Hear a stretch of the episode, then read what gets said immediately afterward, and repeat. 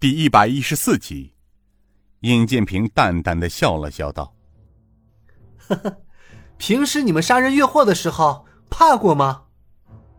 一个黑衣大汉道：“小子，你你你到底想怎么样？”我想怎样，不都跟你们说了吗？今日凡是站在这里的人，一个也别想活着离开。其中的一个大汉叫道。大家横竖都是死，不如跟他们拼了！这话有一定的煽动性，众人开始向尹建平逼近。天王星道：“少领主，你先歇息会儿，让属下来打发他们。”说完，拔出刀剑，四人排开杀了过去。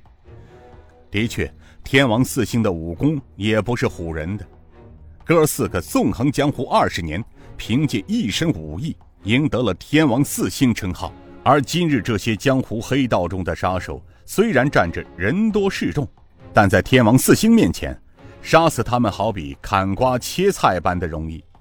此时，洪金宝和刘应坤也加入了战斗，只有香儿被尹建平拉住，站在一旁观战。六人犹如猛虎下山，杀得对面惨叫声连成一片。半个时辰过去了。喊叫声渐渐平息，三十多具尸体就躺在路上，没留下一个活口。六人向尹建平走了过来，天王星笑呵呵的道：“少领主，三十六人无一人漏网，可是尸体怎么办呢？你们没事吧？都是些跳梁小丑，放心，我们没事。”尹建平向路边看了看。指着一条山沟道：“那里好像有个大土坑，我看正好把他们埋在那里吧。他们虽然是恶人，也不能让他们暴尸荒野啊。”刘应坤呵呵笑道：“哈哈，公子真是宅心仁厚。行，哥几个，呃，咱们就给他们找个好去处埋了吧。”除了香儿去照顾冉兴荣和程天虎之外。尹建平几个人把路上的尸骸搬到了土坑里埋了，弄完之后也是天色将晚，在冉兴荣的提议下，众人扶老携幼又回到了平山镇。因为冉兴荣和程天虎有伤在身，还需要安排照顾家人，因此第二天早上，尹建平决定水上飞洪金宝和翻云掌刘应坤留下。等冉成两人的伤势好转之后，再赶到靖江会合。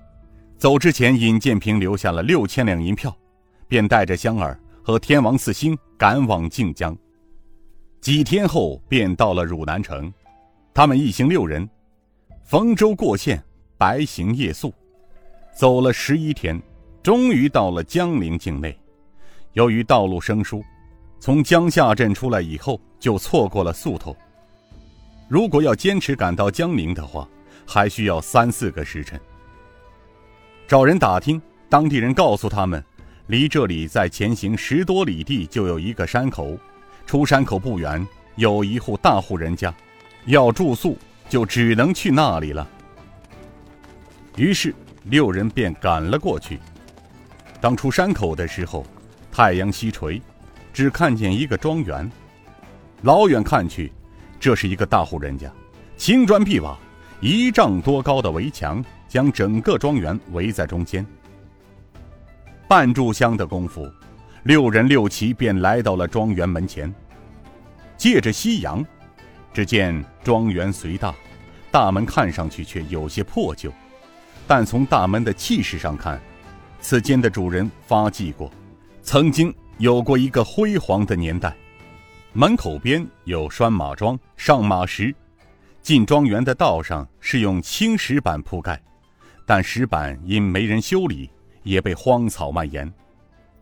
大门是两进一出，中门关闭已久，四十多年不曾开过。道是两边的侧门，打扫干净，证明庄园里还有主人。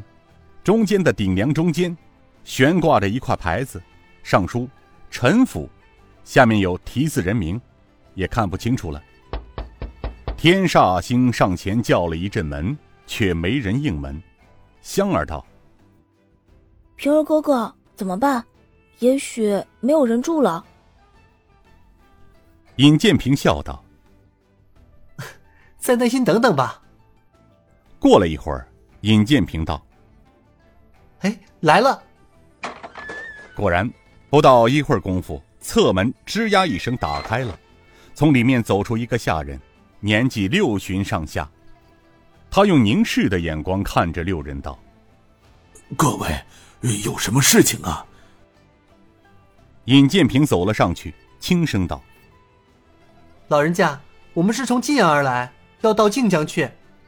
路过江夏镇的时候，因为道路不熟，错过了宿头。”请老人家行个方便，随便有个遮风挡雨的地方住一晚。明日我等好上路。那老者看了看众人，除了四人似乎是江湖客，一个公子和一个小姑娘，因此他点了点头道：“啊啊啊，行，呃，各位客官，请稍等一下，我去通报一下老主人。”侧门“咣”的一下又关上了。